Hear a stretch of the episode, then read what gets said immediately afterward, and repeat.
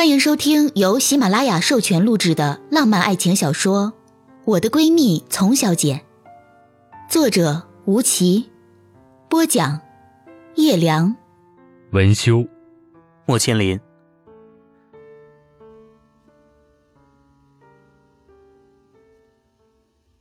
第一集。每一个人都有选择的权利，可绝大多数人的选择往往是无法选择的。我看着手边广告案上的这句话，心里想：现在的文案都这么戳心吗？我叫妍妍，今年二十七岁，大学毕业后就在帝都一家四 A 广告公司上班。正在被文案搞得思绪万千时，座机响了。Doris，进来一下。上司 Sarah 在召唤我，她就像是网游里的召唤师一般，擅长各种召唤术，而我就是其中的一只召唤兽。刚关上门站定，Sarah 笑得人畜无害。Doris，今天晚上有个应酬，你一定要帮我哦。你带的小组最近要多多加强一点公关技巧呢。Sarah 是南京人，小小一个人，说话也自带嗲劲儿。口头禅是“你一定要帮我哦”。三十四岁，未婚职业女性，穿着职业套装，养着精致的小脸儿，这样冲着快一米七零的我发嗲，任谁也拒绝不了。我点点头应下。Sarah 眼尖地瞅住我西装里的丝质衬衣，语调夸张地夸我：“哎呀，你这件是 Max Mara 的新货吧？”飞也飞也，你一定是看错了。我插科打诨。一溜烟儿回到自己座位上去了。这衬衣还是上个月跟丛小姐逛街时新买的。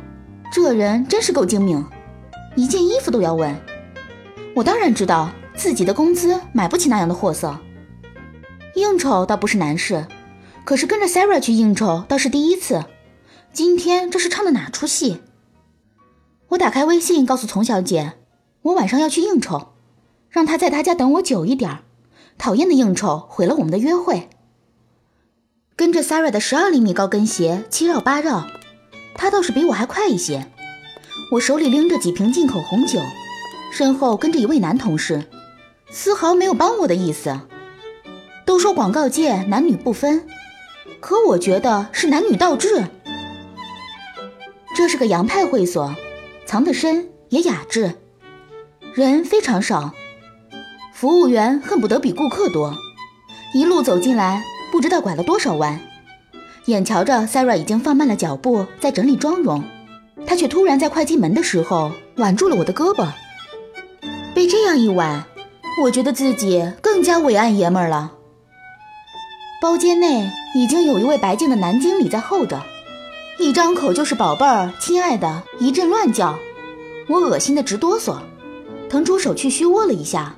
就飞速的抽了回来。这样的高级会所只有一个好处，那就是我不用再当服务员。伺候公子哥和有钱人的地方，自然是个个手脚勤快，恨不得变成贴身服务。趁着男经理和 Sarah 姐妹般打情骂俏之时，我翻出口袋里的手机，看了一眼微信，丛小姐回复我一句：“静候佳音。”我都可以想象她幸灾乐祸的表情和语气。还没等我锁屏，我就听到了丛小姐的名字。丛家那位姑奶奶不知道使了什么手段，登了宋公子，还能再爬上周家大少爷的床沿，真是有办法。进门来的领头两位是 Sara 的主要客户，其中一位虽然斯文，却透露着一股子败类相貌，正是刚才指名道姓八卦丛小姐的人。我自然没好气，只是点点头，当然也无需我热情招待。自然有 Sara 这只萨摩耶犬，养着招牌般的天使笑容，扑到他们面前。另一位身材高大，戴着一副金色框架的眼镜，精明的眼神一点也没收着。听了这样的话，不耐烦地回了一句：“听风就是雨啊，不过是包养个小情人，有什么可拿出来嘚瑟的啊？我看周家也是张狂惯了。再者说了，从家又不是一般人家，用得着这么折腾一个姑娘吗？”斯文败类听了这话，应和着：“白总说的对，翻不出多大浪。”转头向我看来，突然笑得很猥琐。我目光一接，又是恶心又是愤慨，心里还想着周家大爷是谁，丛小姐怎么招惹上这样的人，结果居然没回过神，给反瞪回去。我一迟钝，果然他笑得更加意味深长，大约是色狼病又犯了吧。一顿饭吃得我七上八下，金丝眼镜白总话不多，但看得出似乎他说话更有分量。席间我去敬酒。他倒也给面子喝了一点但也不会比 Sarah 敬他时喝得更多。斯文败类则活跃和下作的多，跟 Sarah 开玩笑也没个轻重，一副浪荡样子，真是让人作呕。眼神还时不时往我这里飘来，心中不由得感慨：我这样家境还不算太差的，在北京城里已然是什么都不缺的。若是小家平地来的孩子，恐怕不知道要受多少委屈。正在想着，一抬头发现白总正盯着我看，一双眼睛看完我，又跟斯文败类说了一句什么话，两人好似发现了什么，互相对了一个眼神。我心里估量，恐怕是被他们认出了，在某次丛小姐的派对上见过我。刚工作时，丛小姐确实带我混迹过一段时间，总是想让我多认识一些人。叮嘱我要多交朋友，说不定会不经意间帮到我。后来见我心思萧条，并不钻营这些，派对照样请我，只是范围变成私交较密的固定班底。其实我是志不在此，不知为何总觉得待在广告界也并非长久之计，私下里以写专栏和豆瓣读书为乐趣。丛小姐倒也支持，鼓励我说。等水到渠成，自然又有一番境遇了。若他们真是认出我来，不知会不会后悔刚才的八卦呢？想到这里，我不由觉得人生真是有趣，世界真是太小，怪不得别人总说说话留一线，日后好相见。终于熬到饭局结束，我一路逃跑似的奔向丛小姐家，敲开门来，不及喝水就问她。听说你被人给包养了，谁呀？他笑得咯咯的，倒是一副坦荡样子，穿着一件黑色针织背心，麻布阔腿裤，显得身材愈加瘦弱。中分长发松松的系着绑带。是啊，你说的没错。他应得清脆，倒让我一下子不知该如何继续问了。他天生头小脸小，这个时候刚卸了妆的脸干干净净。一笑起来更加孩子气，我这才注意到她白净的脸上左边颧骨上有一道淤青，十分刺目。我和这位闺蜜从出生起在军区大院里一起长大，当年的一众小伙伴后来随着家长工作牵动而四分五裂，只有我与丛小姐两人兜兜转转一直未断联络。初中和高中虽不在一个学校，也常常有书信往来。小女儿的情谊坚持到现在。居然和自己的年纪一般大了，我指着她的脸惊呼：“他打你！”丛小姐咯咯笑了起来：“ 哪会呀？哪个男人舍得打我？我这样的小狐狸怎么能束手就擒？”她敞亮的样子更加让我心疼，不敢碰，又忍不住要看那伤口。仔细看去，淤青上还有一道细细的疤痕。您正在收听的是由喜马拉雅出品的有声小说《我的闺蜜丛小姐》。丛小姐拉着我坐下，我脱了西装外套，盘腿坐在沙发上。她正在看电影，喝红酒。投影上播的是希区柯克的黑白电影，他总是喜欢一些平常人不会喜欢的东西。桌子上的红酒，看瓶子也价值不菲。他倒了一杯给我。赵薇 c h a t e a u m e l o t 酒庄的酒，我抿了一口，果然是波尔多右岸的味道。c h a t e a u m e l o t 二零零五年得过金奖，价格便宜却是买不到的酒。丛小姐这才娓娓道来，她虽是北京女孩，说起话来却有一些婉转动听的发音，大约是儿时学过昆曲的原因。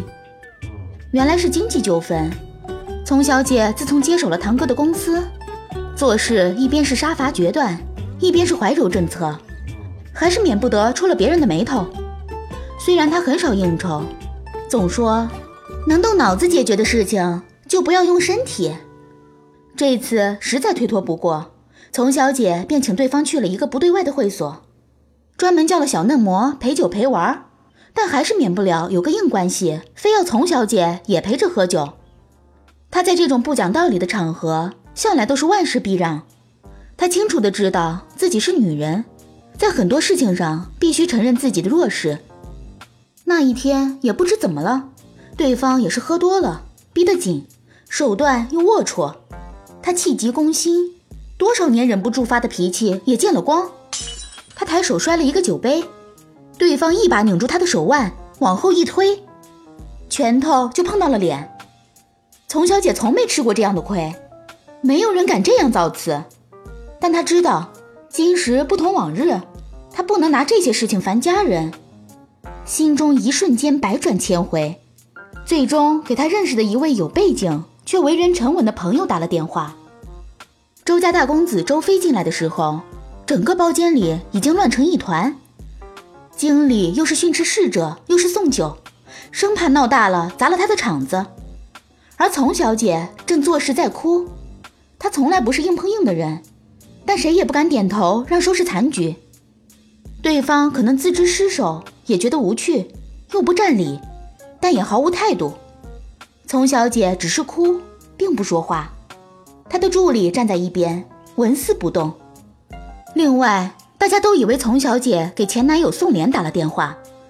以前他俩接近结婚是人尽皆知的事情。宋濂这个公子哥不好惹，以前玩的那样疯，这个圈子无人不知。结果看到周飞进门，对方才真是被吓到了。谁知道丛小姐这样狠。请来的不是救兵，而是位心狠手辣的阎王爷。周飞扫了一眼乌泱泱的一包间人，摆摆手，让老板、经理带着侍者和嫩模都退下去。老板一看，机敏的一个眼神，一群人呼啦啦一瞬间都不见了。桌子上酒摆了一堆，对方四个人这时已经都站在一边，大气都不敢出一下。丛小姐也不哭了。眼泪汪汪地看着周飞，周飞坐在丛小姐旁边，先拨开她的长发，挡着的颧骨已经肿了起来。周飞本来没动气，一看这伤口，顿时发了火。现在你们都能耐了啊，女人都打。他声音低沉，一句话说出口，对方恨不得给他跪下。知道今天活罪难逃了。四个人齐齐在心里懊悔。早知道从家这小姑娘是周飞的人，还用请他们吃吃喝喝吗？他们早早把合同签了，也不用出今天这样的乱子。对方一位最有地位的开了口：“周总，都是误会，我这个小弟也是不懂事儿，喝了点猫尿就拎不清了。总小姐，真是对不起，今天的事情真的是个误会，我们给您道歉。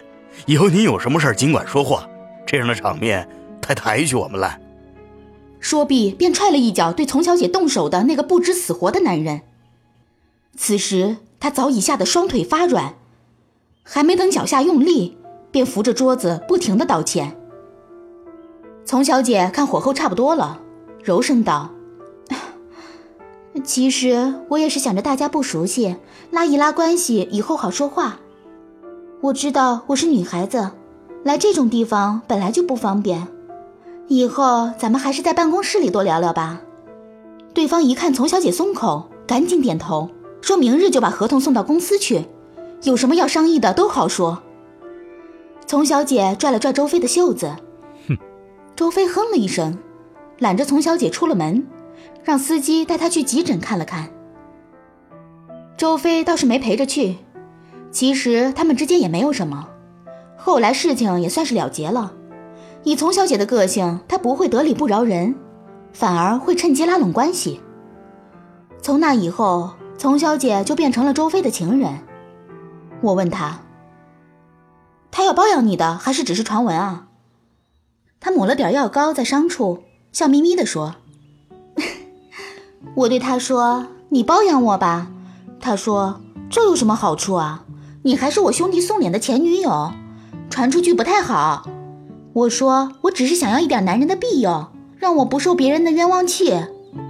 周飞也不知怎么，真就答应了。我问丛小姐，像她这样思虑周密的人，这种大张旗鼓的事情怎么能干？丛小姐还是那个笑眯眯的表情。我又不要他的钱，又不要他的人，说话总是要有证据的。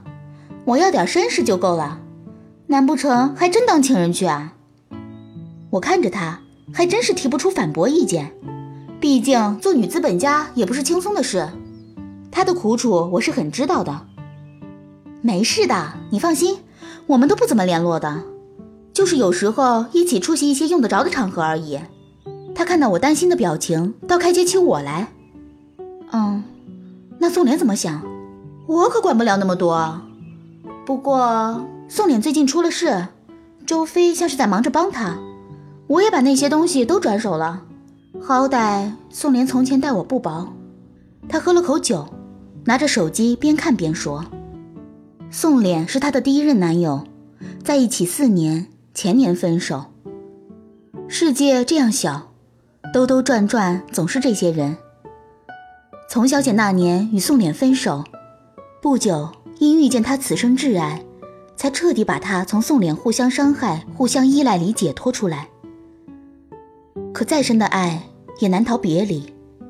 半年前，他与挚爱方晨宇分手，好几个月人形消瘦，如今是他正难过的时候，不然怎么会为了工作这样拼？感谢收听由喜马拉雅出品的有声小说《我的闺蜜丛小姐》，作者吴奇，播讲叶良，文修莫千灵。能这样了，既然决定了，我唯一能说的是祝你快乐，要你做出选择。我也很舍不得，宁愿取消资格，也不想拉扯。他。